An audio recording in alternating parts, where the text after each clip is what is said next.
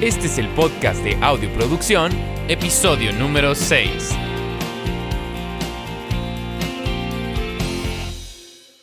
Hey, ¿qué tal amigos? ¿Cómo están? Bienvenidos a este sexto episodio en el podcast Audioproducción. Mi nombre es Héctor John, soy el fundador de esta página, ingeniero de mezcla y máster y creador de videos instruccionales y artículos en línea sobre grabación, mezcla y máster. Si quieres conocer un poquito más sobre lo que hacemos, te invito a que visites nuestra página www.audioproducción.com, en donde precisamente tenemos guías gratuitas, completamente gratis, descargables sobre grabación, mezcla y máster. Tenemos cursos en línea y también tenemos una membresía audioproducción en donde puedes descargar multitracks mensuales para poner en práctica tus habilidades de mezcla y máster. Si nos quieres seguir en redes, estamos como Audioproducción MX en Instagram y en Twitter estamos como Audio Product MX.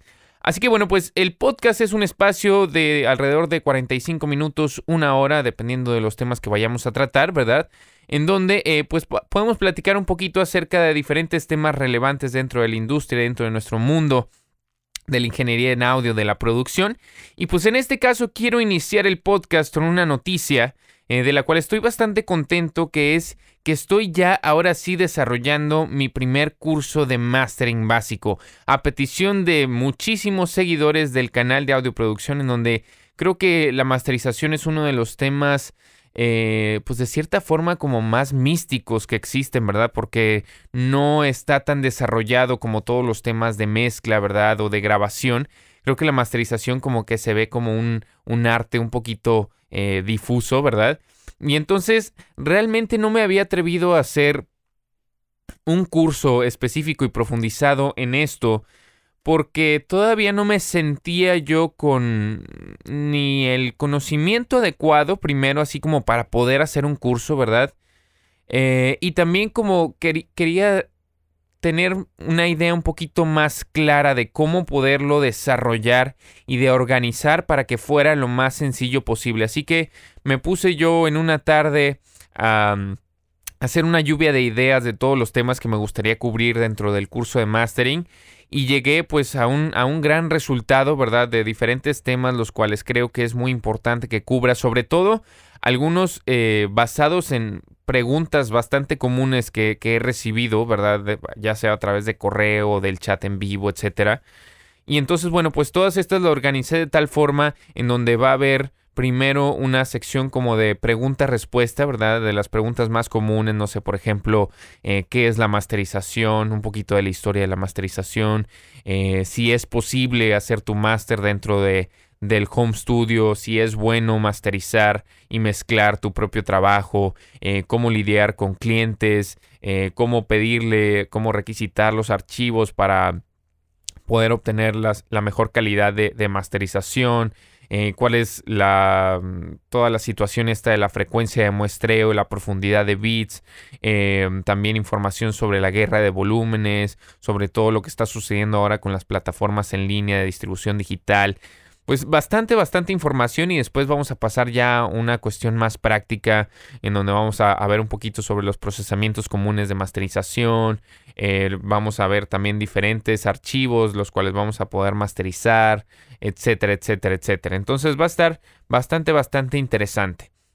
El curso lo voy a estar lanzando por ahí de las primeras semanas de julio o a mitad de julio, dependiendo de cómo vaya yo ya eh, terminando los últimos videos, pero bueno, pues obviamente que te vas a enterar cuando lo lancemos, así que no te preocupes. Ahora, en otra nota, en otra nota, perdón, otra de las noticias es eh, que acaba de salir el nuevo Waves Brower Motion, un excelente plugin, un paneador, como yo le digo, sin límites. Y por si no sabes, bueno, pues eh, Michael Brower es uno de los ingenieros de mezcla más exitosos, pues ya de hace algunos años, la verdad, ya lleva bastante tiempo en la industria. Yo de hecho tuve la oportunidad de ir a un seminario de mezcla con él y la verdad es de que es un, es un genio y toda la filosofía que tiene detrás de, su proceso de mezcla, bastante interesante. De hecho, por ahí en la página de YouTube tenemos un video sobre el método de mezcla de voz a la Michael Brower. Te lo recomiendo bastante. Y entonces, bueno, pues él en conjunto con Waves desarrollaron, desarrollaron este plugin, el cual manipula pues una gran variedad de, de paneación creativa que puedes utilizar en, en tus instrumentos a la hora de estar mezclando. eh, que lo probé el día de ayer y la verdad que me, fascinó. Entonces por ahí también tenemos una reseña en YouTube por si la quieres ver, bastante interesante. Y otro de los plugins que también me llamó mucho la atención fue el Softtube Tape plugin. Yo la verdad es que cuando salió este, este plugin estaba un poquito escéptico porque dije, híjole, pues un nuevo plugin de, de cinta analógica. Ya la verdad es de que hay muchísimos. Waves tiene bastantes, UAD también tiene bastantes. Softtube en este caso se unió a, a pues el, al barco, ¿verdad? Y me puse a probarlo y también tenemos un, tutorial de él en, YouTube en donde lo puedes escuchar más en acción. Pero la verdad es de que me sorprendió su sencillez me sorprendió la calidad sonora. Eh, al simplemente aplicarlo, eh, lo apliqué en el Mixbox, híjole, la verdad es de que me gustó bastante el resultado. Tienes diferentes tipos de cintas para elegir y cada uno aporta sus diferentes características tonales. Puedes manipular un poquito la velocidad de la cinta. Lo único que sí me hizo falta fue un poquito de, a veces tienen integrados un delay de cinta, eh, bastantes plugins y este no, no lo tiene, entonces me faltó algo por ahí. Pero si lo quieres revisar está bastante, bastante interesante. Bueno, pues ya dicho esto, ahora sí vamos a pasar a uno de los temas principales que quiero llevar a cabo en, e, en este podcast, que son los cuatro esenciales sobre la acústica en tu home studio. Y realmente creo que para nosotros, cuando vamos iniciando en esto de de tener nuestros home studios, como que luego, luego lo primero que queremos hacer es obtener equipo, obtener monitores, obtener micrófonos, eh, preamplificadores, etcétera, etcétera, etcétera. Y dejamos la acústica en segundo plano, cuando realmente creo que si nosotros queremos obtener excelentes resultados, en nuestros home studios porque vamos a ser sinceros, realmente los home studios pues no fueron pensados para hacer estudios, ¿verdad? Son espacios que ya tenemos hechos y los adecuamos simplemente. Entonces la acústica toma un papel muy, muy, un rol muy, muy importante para poder nosotros aprovechar al máximo ese espacio y poder sacar los mejores resultados posibles. Entonces ponemos la acústica en segundo plano cuando realmente creo que para mi gusto debe ser la primera inversión importante que debes hacer para tu home studio, ¿ok? Porque sin esta, realmente la representación de frecuencias que vas a tener dentro de tu espacio, ya sea si estás grabando o las problemáticas que vas a llegar a tener, ya si estás grabando o estás mezclando, van a ser tantas que realmente te vas a poner eh, vas a llegar a un laberinto sin salida y entonces vas a empezar a frustrarte, vas a empezar a desanimarte porque no estás obteniendo los resultados que quieres y entonces pues todo de ahí va cuesta abajo. Entonces creo que es muy importante eh, tomar estos cuatro puntos que para mí son indispensables para que entiendas un poquito más sobre la acústica, por qué es importante, por qué debe interesarte y cómo llevar a cabo ciertas prácticas para poder mejorar tu espacio, ¿no? Entonces, lo primero es el rol que juegan las dimensiones físicas. Como te digo, generalmente eh, los espacios que tenemos para trabajar dentro de un home studio, pues son espacios dentro ya sea de tu casa o si tienes, no sé, algún almacén por ahí que tienes algún espacio libre. Y todos estos espacios generalmente no fueron pensados para ser un home studio, pero simplemente pues es el, el espacio que tenemos para trabajar es el espacio que te deja tu mamá disponible, ¿no? Y, bueno, pues ese es lo que tienes para trabajar y tienes que poder sacarle el mayor provecho. Entonces, una de las cosas que tenemos que determinar, ¿verdad? Son las dimensiones físicas en cuestión a longitud, altura y anchura, ¿verdad? Entonces, lo ideal, ¿verdad? Es que las dimensiones, ¿verdad? Las dimensiones entre sí no sean divisibles de una forma exacta. Entonces, por ejemplo, si tienes un cuarto de 2 por 2 por 2, pues es una de las peores cosas que puedes tener, eh, porque estas dimensiones se dividen entre sí, ¿verdad? Y entonces vas a, en un futuro, tener problemáticas de modos. Ahora, ¿qué son los modos? Te estarás preguntando. Bueno, los modos son simplemente el comportamiento que hay de las frecuencias a la hora de que están rebotando a través de las dimensiones. Entonces, dependiendo de las dimensiones del cuarto, es cómo se van a comportar esos modos. Ahora, realmente la cuestión de los modos es un tema un poquito muy... Eh, puedes irte más bien muy profundo, pero te lo voy a poner de la forma más sencilla. Entonces, la forma más sencilla es que puede haber cancelaciones y puede haber aumentos ¿verdad? De esos modos. Ahora, ¿qué son los modos? Son simplemente frecuencias, ¿verdad? Y estos modos van cambiando el comportamiento va cambiando dependiendo de dónde estés posicionado en el espacio, en el espacio de tu home studio, ¿verdad? Entonces, si estás posicionado, no sé, en la pared frontal, vas a escuchar la música de una forma diferente a si estás parado en la pared trasera, ¿no?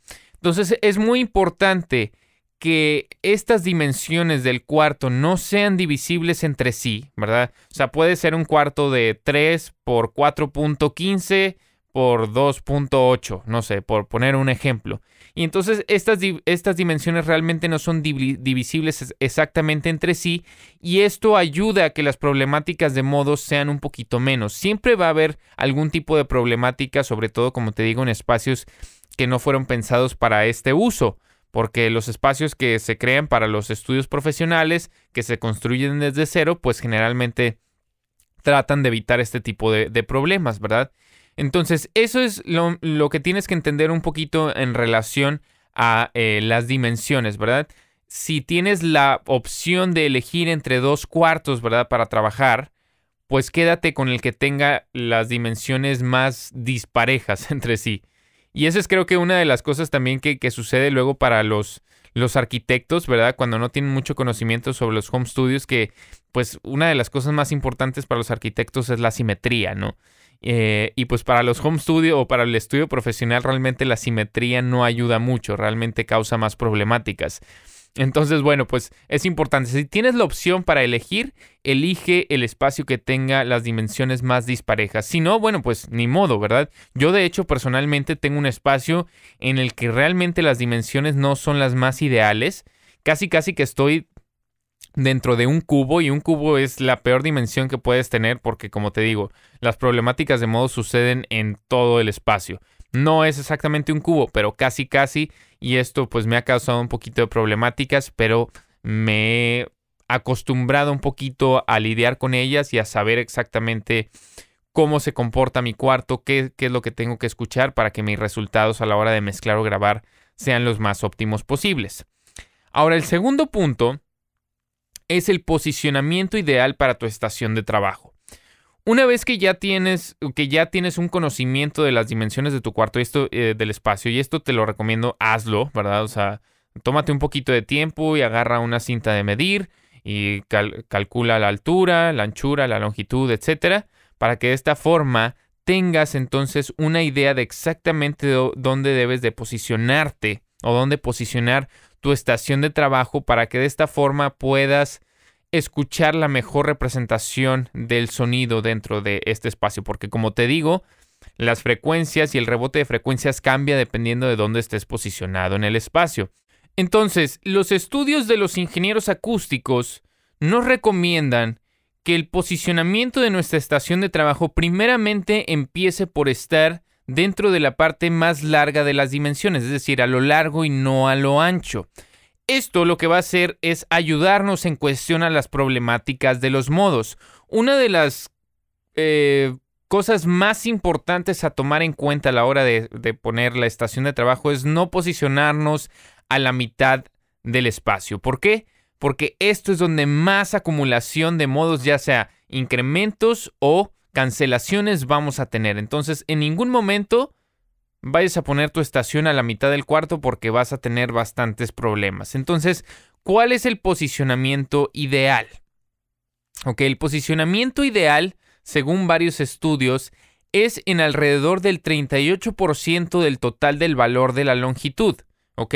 Es decir, por ejemplo, si tenemos, vamos a poner aquí 4 eh, metros, y ponemos el 38%, es alrededor de 1 metro 52. ¿Ok? Entonces, ese punto exacto en donde tú vas a estar, digamos que donde va a estar posicionada tu silla, ¿verdad? En donde vas a tomar las decisiones más importantes, va a ser en alrededor de 1 metro 52, tomando en cuenta que tuviéramos un cuarto con una longitud de 4 metros, ¿verdad?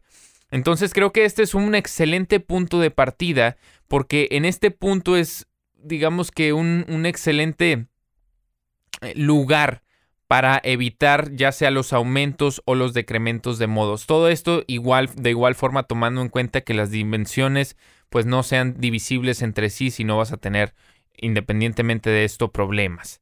Eh, ahora, otra de las de los mm, cosas importantes también a la hora de posicionar tu estación de trabajo es evitar las esquinas, ¿ok? Y esto lo veo muchísimo, evitar las esquinas y evitar también pegar tus bocinas a la pared. Ahora, ¿por qué sucede esto? Porque a la hora de ponerte en las esquinas, las esquinas es donde generalmente se acumulan, ¿verdad?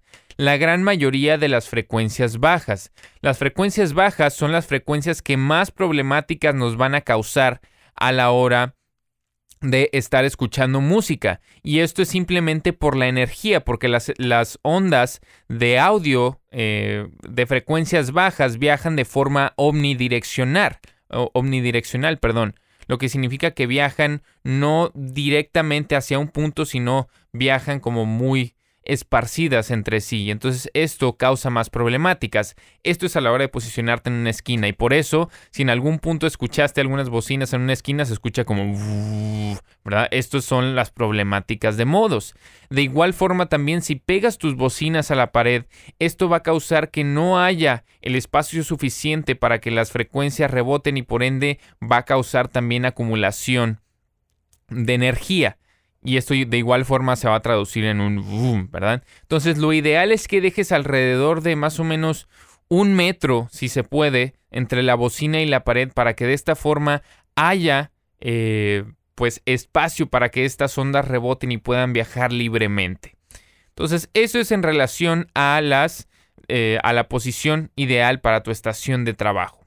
Ahora, otro de los puntos importantes a tomar en cuenta dentro de la acústica es qué material acústico funciona mejor y cuáles no funcionan. Una de las cosas, perdón, que se me pasó decirte, ahorita pasamos a este punto, es que tenemos, tengo un video preciso en YouTube, el cual lo puedes buscar en, el canal, que se llama Cómo encontrar el lugar ideal para, eh, para tu espacio de trabajo, para mezclar algo así.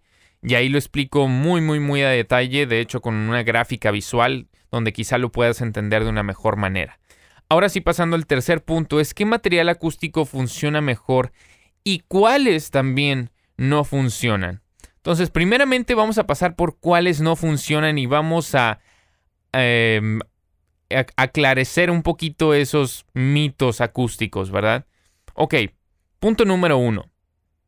El cascarón de huevo no funciona. Por favor, quítate eso de la idea. He visto muchas imágenes He visto también, me ha mandado gente imágenes de por qué su cuarto no suena tan bien si tiene cascarón de huevo en las paredes. Déjame decirte que el cascarón de huevos, para empezar, ni siquiera puede absorber las frecuencias bajas que como te digo son las frecuencias más problemáticas. Segundo, hace, tiene muy poca densidad por lo que significa que ni siquiera las frecuencias medias o agudas las puede absorber de una buena manera. Y tercero, además es un material bastante, bastante flamable. Entonces, si en algún punto llega a incendiarse eh, o llega a haber algo de fuego en tu espacio, créeme que se va a encender rapidísimo. Entonces, el cascarón de huevo no funciona. Ahora, otra de las cosas que no funcionan es la alfombra, ¿ok? Poner alfombra todo alrededor de tu espacio realmente no funciona porque de igual forma la, alfombra no tiene tanta densidad, solamente puede capturar un poquito de las frecuencias medias y agudas, es bastante flamable también y además hace que tu cuarto suene bastante, bastante muerto. Y eso es algo de lo que tenemos que entender. El tratar el cuarto acústicamente no significa aislarlo acústicamente. Es muy diferente el trabajo. Aislarlo acústicamente significa que el sonido que esté dentro del espacio no viaje hacia ningún lado, o bueno, más bien no viaje hacia afuera y de esta forma pues no estés molestando a los vecinos, etc. Pero realmente la representación de frecuencias que vas a tener dentro de ahí pues no es la mejor. En cambio, el tratamiento o el acondicionamiento acústico significa tratar de poner el material dentro de los mejores lugares, ¿verdad? para de esta forma controlar esas frecuencias y que la representación sea pues mucho más consistente, ¿verdad? Entonces, eh, la alfombra no funciona. Ahora, ¿qué otra cosa no funciona también? Eh, los colchones, ¿no? Los colchones pareciera ser que pudieran funcionar, pero realmente eh, no, no hacen mucho por, por tratar acústicamente un cuarto. De cierta forma, pudieran parecer muy densos, pero realmente el material que se utiliza no es lo suficientemente denso, valga la redundancia, para capturar las frecuencias graves que te digo que son las más problemáticas. Entonces, ¿qué material funciona? Bueno, el material que más se utiliza para el acondicionamiento acústico de los espacios de grabación, los estudios, etcétera, es la fibra de vidrio. Y la fibra de vidrio te viene de diferentes formas. Hay fibra de vidrio comprimida y hay fibra de vidrio normal, ¿verdad? La fibra de vidrio normal casi siempre se utiliza cuando el estudio se va a construir desde cero y entonces se ponen como varias capas, ¿verdad? Eh, dentro de una red, red metálica. Y entonces después de esto se le pone ya el cemento, etcétera, etcétera. Pero en nuestro caso realmente pues no tenemos esa opción de poder construir el espacio desde cero, entonces lo ideal es comprar fibra de vidrio comprimida. Hay ya paneles de hecho que se llaman Owens Corning 705 de los cuales te venden de diferentes grosores, generalmente vienen en pulgadas. Entonces el, el, el grosor más neutral o más normal es de alrededor de 2 pulgadas. Y este te va a ayudar bastante, sobre todo a controlar un poquito de las frecuencias, o más bien, te va a ayudar a controlar las frecuencias medias y te va a ayudar también a controlar las frecuencias agudas. Pero no va a ser mucho para las frecuencias graves. Para las frecuencias graves necesitas aumentar un poquito el grosor. Entonces yo personalmente tengo alrededor de cuatro paneles, ¿verdad? Para las cuatro esquinas de fibra de vidrio comprimida de 4 pulgadas cada uno. Entonces, al poner esas 4 pulgadas eh, alrededor de toda la esquina de la pared, eso me ayuda a controlar muchísimo las frecuencias graves y por ende la representación de frecuencias es mucho mejor.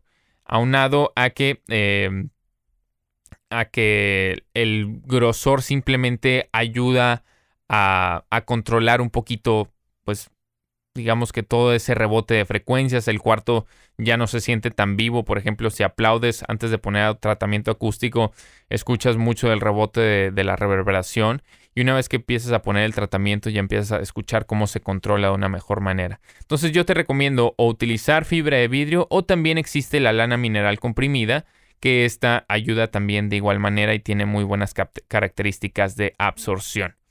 Entonces, por favor, eh, Quítate la idea de esos mitos acústicos simplemente por economizar. Realmente la fibra de vidrio es súper económica.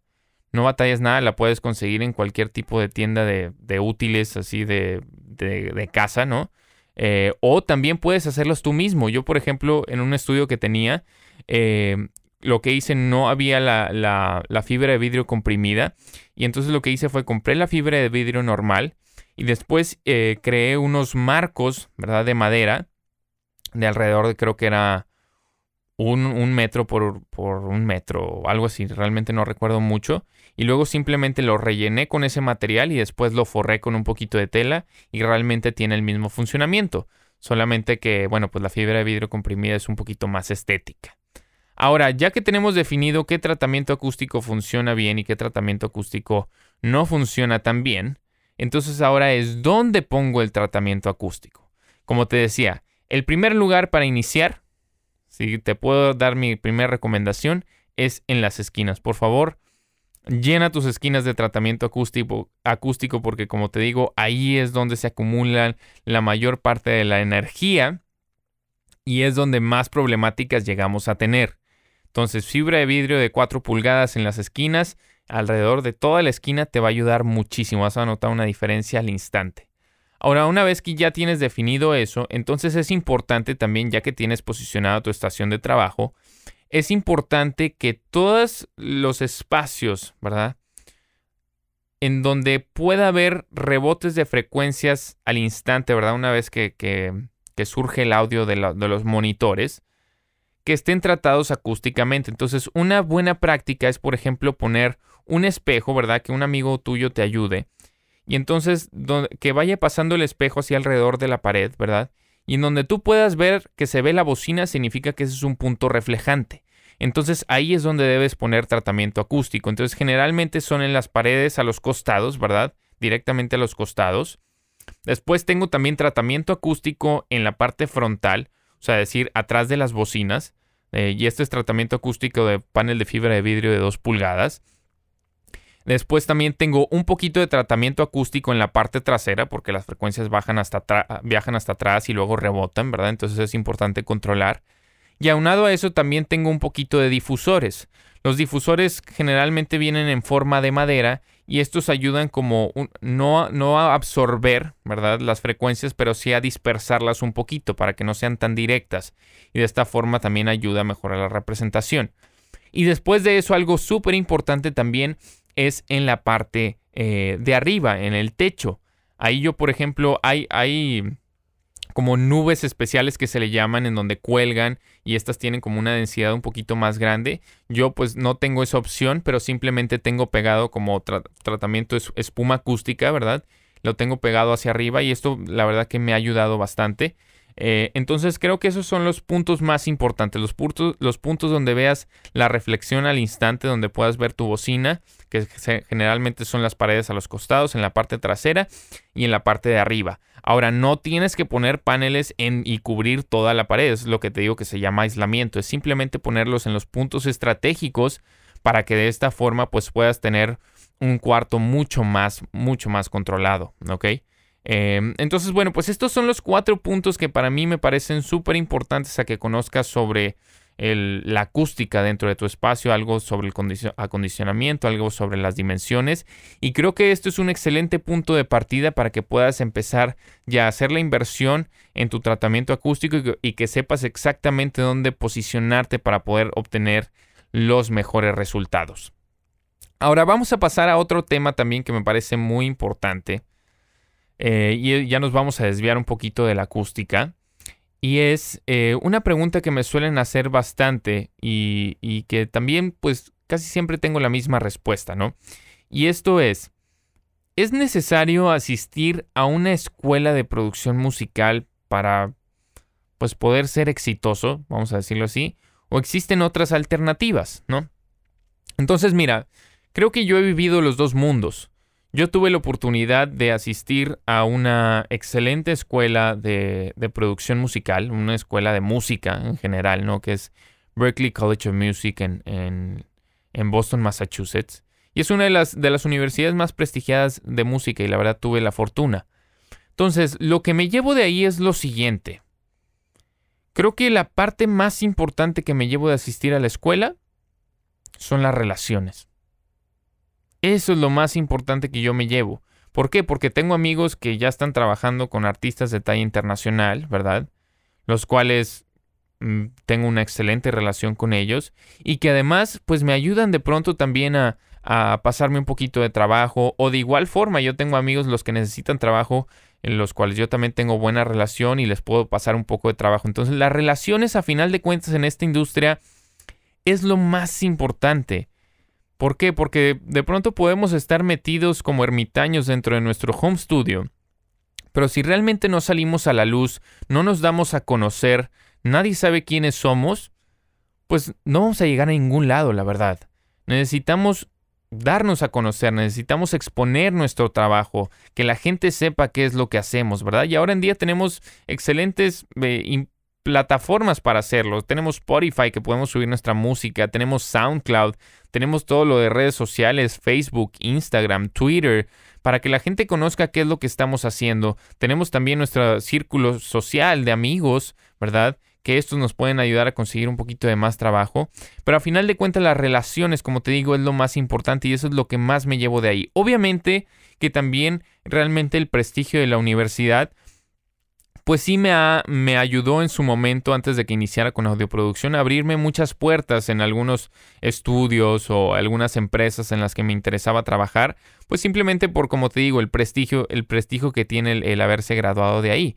Y, y, realmente que no, no me arrepiento en lo absoluto. O sea, el aprendizaje que obtuve ahí en la escuela fue bastante bueno. Aprendí todo sobre el manejo de consolas, el manejo y el buen posicionamiento de micrófonos, el cómo tratar un poquito con los artistas, este, cómo hasta trabajar con músicos de sesión, eh, etcétera, etcétera, como obviamente cómo mezclar también. Pero aunado a esto, fíjate que después de clases mi, mi hambre por seguir aprendiendo y por seguir mejorando en mis habilidades, me he dado cuenta que lo que más me gustaba era pues el proceso de mezcla. el proceso de grabación lo disfruto y todo, pero no lo disfruto tanto como el proceso de mezcla o el proceso de máster. No sé, es simplemente mi, mi, gusto personal. Tengo amigos que les encanta el proceso de grabación y, y darían todo por estar todo el día en eso, ¿verdad? Yo personalmente haría todo por estar todo el día mezclando. Este, entonces, bueno, ya que me empecé a dar cuenta de eso, entonces pues quería seguir aprendiendo después de la escuela, después de clases, un poquito más eh, moldeado a lo que yo estaba buscando. Y entonces fue que en su momento me puse a investigar pues diferentes páginas que, que me ayudaran sobre todo a entender, ¿verdad? Si realmente uno podía sacar buenos resultados desde, desde su home studio o desde, desde, su apartment studio, porque yo tenía un departamento allá, ¿verdad? Y era realmente mi habitación, era, era mi espacio de trabajo. Entonces, eh, pues me empecé a dar cuenta que había varios blogs en inglés, ¿verdad? En los que enseñaban, pues, cómo obtener buenos resultados desde los home studios. Y realmente creo que eso fue ya en un futuro lo que me despertó a mí a iniciar audioproducción. Eh, el poder demostrarle a la gente que algo que yo había aprendido que sí se podía, ¿no? Que era lograr excelentes resultados desde, desde tu home studio. Y se puede hacer. Entonces, conforme me fui dando cuenta de eso, pues realmente me empecé a adentrar muchísimo en este eh, mundo del aprendizaje digital. Y hasta la fecha es algo que no lo dejo. Y las plataformas digitales ahora en día de, de aprendizaje en línea, eh, pues realmente son muy extensas, tienen excelente información que yo creo que actualmente no es necesario como tal asistir a una escuela de producción musical. Si obviamente llevas un programa específico y, creo, o sea, puede estar de cierta forma más organizado el, el, aprendizaje continuo, ¿verdad? A diferencia de uno, pues que simplemente te vas metiendo a cursos conforme te vaya interesando, ¿verdad? Eh, pero sí creo que puedes obtener excelente conocimiento, excelente aprendizaje simplemente desde la comodidad de tu home studio, porque ahora en día la información es tan vasta y realmente es tan profunda y tan buena que no veo que sea absolutamente necesario asistir a una escuela de producción. Ese es simplemente mi punto de vista. Y bueno, pues obviamente que tengo que hacer mi parte aquí, pero para eso tenemos eh, los cursos en línea de audioproducción y tenemos la membresía audioproducción, que es simplemente eso, el tratar de darle una alternativa mucho más económica a los usuarios, ¿verdad? De Home Studios para que puedan aprender desde, desde la comodidad de su casa. Muchos de nosotros en su principio pues no podemos dedicarnos 100% a este a la música porque pues tenemos que alimentar a nuestra familia, tenemos que ganar un poquito de dinero para vivir eh, bien, ¿verdad? Dependiendo de qué sea bien para cada uno. Em, y entonces pues tenemos que tomar trabajos externos y después la música lo vamos tomando como hobby. Y eventualmente conforme vaya saliendo más trabajo pues uno de pronto puede dejar ya el trabajo para dedicarse completamente a la música. Pero esa es la alternativa que se trata de dar con estas plataformas en línea, no solo audioproducción, sino hay muchas otras en inglés, la Recording Revolution, Pure Mix, Pro Mix Academy, eh, Mix with the Masters, mm, Pro Audio Files, etcétera, etcétera. O sea, hay muchas que existen en inglés, pero realmente en español no hay, no hay tantas. Y era pues mi parte de poner este granito de arena para poder compartir este conocimiento en línea y que pueda realmente sacar el mayor provecho de pues todo el equipo que tienes en tu home studio, ya sea lo mucho o lo poco que tengas para que realmente puedas sacar excelente contenido. Entonces, Resumiendo esto, realmente mi punto de vista es que no necesitas asistir a una escuela de producción, no es necesario. Mas, sin embargo, también puede ser una buena idea en cuestión a las relaciones que puedes hacer, ¿verdad? Pues porque nunca sabes quién de esos compañeros que tengas llega a ser, eh, no sé, ingeniero de, de sonido en vivo para cualquier artista y de pronto necesitan a alguien y te invitan a trabajar o cualquiera que tenga un proyecto por ahí que te invite a trabajar y conozca tu trabajo, tus maestros, etcétera, etcétera. Cosa que quizás se vuelve un poquito más complicado en línea porque independientemente de que creas una buena comunidad, pues generalmente esa comunidad está esparcida alrededor de todo el mundo, ¿verdad? Y en el caso de la escuela, pues es algo un poquito más local. Pero sin embargo, como te digo, no es necesario. Lo puedes hacer desde tu home studio. Hay muchas plataformas que te permiten hacerlo. Una de ellas, pues, es este canal Audio Producción.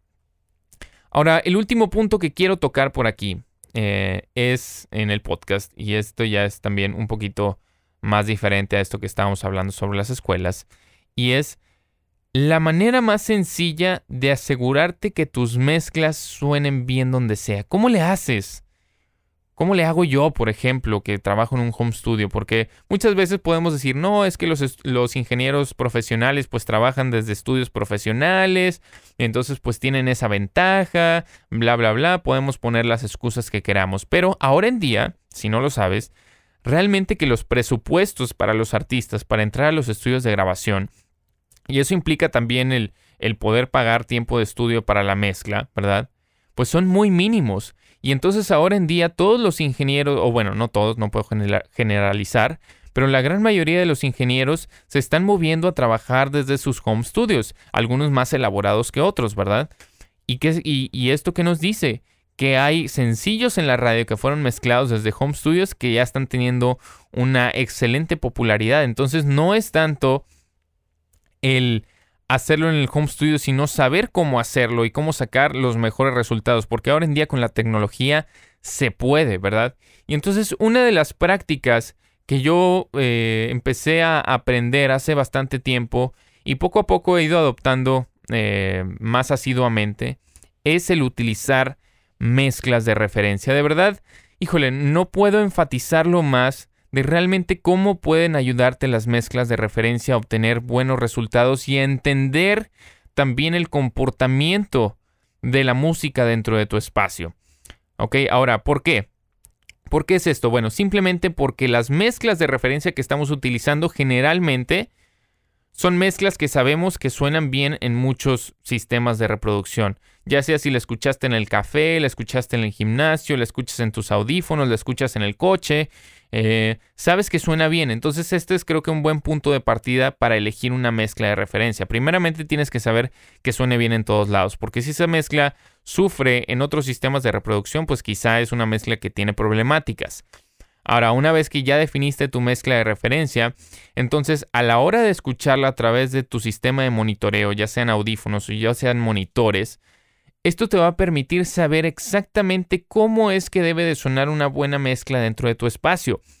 Ahora, probablemente te pueda sorprender con los resultados que vas a escuchar, ¿verdad? Porque de pronto por las problemáticas de modos de las cuales ya hablamos ahorita en el tema de la acústica, puedas escuchar que esa canción suena con demasiados bajos, pero esto no significa que la mezcla suene mal porque ya tienes esa noción de que suena bien en otros sistemas, simplemente es el comportamiento de esas frecuencias dentro de tu espacio las que están haciendo que la mezcla suene pues así como tú pensarías mal, ¿verdad? Entonces, ¿qué nos dice esto? Que a la hora de que nosotros estemos mezclando, si queremos obtener, por poner un ejemplo, si queremos obtener una buena mezcla que tenga una buena representación de bajos, entonces los bajos quizá van a tener que sonar, ¿verdad? Pero ya sabes que eso a la hora de que lo traduces a otros sistemas de reproducción, va a sonar bien. Entonces, esta es la idea de acostumbrarte al sonido de tu espacio. Yo por eso te digo que trabajo dentro de un espacio no ideal, pero ya poco a poco me he ido acostumbrando a esas problemáticas, a saber cómo aprovechar esas problemáticas, cómo entenderlas para que mis mezclas y mis grabaciones suenen lo mejor posible, ¿verdad? Entonces, para eso nos ayuda bastante la mezcla de referencia. Ahora, una advertencia que tengo que darte aquí en cuestión al uso de este tipo de, de ayuda es que la idea de usar una mezcla de referencia no significa copiar la mezcla, ¿verdad? No significa tratar de hacer exactamente todo lo mismo que hicieron en esa producción, no, para nada. Es simplemente que te ayude en un ámbito general a saber exactamente dónde es que debe de estar más o menos los balances, los efectos, eh, dependiendo del género y la instrumentación. Una de las cosas más importantes para elegir una mezcla de referencia pues es elegir una mezcla que esté dentro del mismo género, ¿verdad? Estás trabajando con una mezcla de rock, pues si tienes una, una producción contemporánea de pop eh, moderna, pues quizá no sea la mejor, ¿verdad? Entonces más bien es elegir una mezcla de rock, la cual sepas que suena con mucho punch, eh, que tiene bastante buena representación de frecuencias bajas, que los agudos están controlados, o no sé, dependiendo de lo que necesite la producción, para que de esta forma te ayude, ¿verdad? A ti a crear una guía la cual puedas estar referenciando conforme vayas avanzando en la mezcla y de esta forma puedas saber si vas por el buen camino o si tienes que ajustar ciertas cosas. Entonces, generalmente lo que yo suelo eh, escuchar o identificar a la hora de que estoy utilizando las mezclas de referencia es eh, el punch de, por ejemplo, el bombo de la batería. Eh, lo tengo muy abajito en la mezcla y quizá en la mezcla de referencia está más arriba, pues lo subo un poquito, ¿verdad? El punch de la tarola. Las frecuencias agudas están muy, muy cortantes o las tengo muy opacas, entonces quizá las tengo que subir un poquito. Eh, también el posicionamiento vocal. En las canciones de rock generalmente la voz está un poquito más atrás dentro de la instrumentación, en las canciones de pop está un poquito más al frente. Todo este tipo de cosas me ayudan con la, mezcla de referencia me ayuda a identificar rápidamente para que de esta forma pues realmente ya no esté simplemente adivinando, ¿verdad? Sino que tenga una idea y también a la hora de estar, de entregar el resultado final con el artista, pues sea algo que realmente vaya dentro de las expectativas que ellos estaban esperando, ¿ok? Entonces creo que esa es una de las partes más importantes ah, sobre, sobre la mezcla de referencia.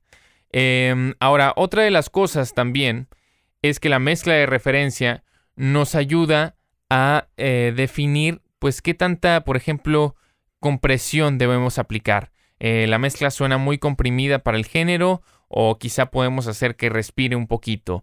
Esos son el tipo de cositas que nosotros podemos identificar para que realmente nos sirvan como guía. Como te digo, no se trata de copiar, ¿verdad? Es simplemente de tener pues los fundamentos de una mezcla que sabemos que funciona en todos lados para poder aplicarla a la nuestra. Ahora, una de las herramientas que más me han ayudado y de hecho se me hace la mejor herramienta disponible para poder referenciar mezclas es el Magic, el Sample Magic Magic AB.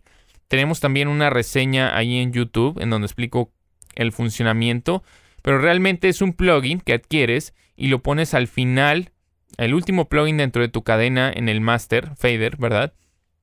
Este, y entonces este te permite em, subir hasta nueve canciones, nueve mezclas a la vez y todas puedes tú modificar eh, el volumen, ¿verdad? El, el, volumen aparente de cada una de ellas para que realmente sean igualados. De esta forma no te dejas engañar simplemente por aumentos o decrementos de volumen, y tienes una representación de mezclas de referencia bastante, bastante precisa. Entonces, no necesariamente tienes que utilizar solamente una mezcla de referencia, puedes utilizar varias. Por ejemplo, dices, no, pues sabes qué, para esta mezcla me, gusta mucho esta canción que, tiene el, kick bastante potente, pero quizá la tarola no me gusta mucho, entonces déjame busco otra mezcla donde tenga la tarola que me guste bastante. Entonces vas y buscas otra mezcla. Ahora para la voz, pues no sé, quizá en esta como que la voz suena muy procesada, quiero algo un poquito más natural. Entonces vas y buscas otra mezcla de referencia que tenga una voz más natural etcétera, etcétera, etcétera. Todas estas las puedes cargar al Sample Magic Magic AB y las puedes referenciar súper, súper rápido al instante y te permite una comparación A-B de inmediato. Entonces, pues bueno, realmente estos eran los temas que quería tocar yo en el podcast. Em, pues digamos que fueron bastante diferentes, un poquito generales, pero también a la vez creo que bastante informativos. Hay muy buena información, eh, la cual puedes aprovechar para obtener mejores resultados en todos ámbitos. Desde eh, la acústica, que creo que para mí es la parte más importante, resumiendo, tenemos también eh, la manera más sencilla de asegurarte que tus mezclas suenen mejor, ¿verdad? Entonces ya que estás trabajando y también pues el hecho de si, en algún punto estuviste pensando en asistir a una escuela o no, pues ya te di mi punto de vista y mis alternativas al respecto, ¿ok? Entonces bueno, pues es todo por este podcast episodio número 6. Eh, si nos quieres seguir en redes, de igual forma, ya sabes, estamos en Instagram como Audioproducción MX, en Facebook como Audioproducción MX y en Twitter estamos como Audioproduct MX. Espero que hayas aprendido bastante, que te sirva y te sea valiosa esta información. Em, y pues bueno, que tengas una excelente, bonita tarde, noche, dependiendo de quieras estés escuchando este podcast y nos estamos viendo por ahí en la página. Muchísimas gracias y bye bye.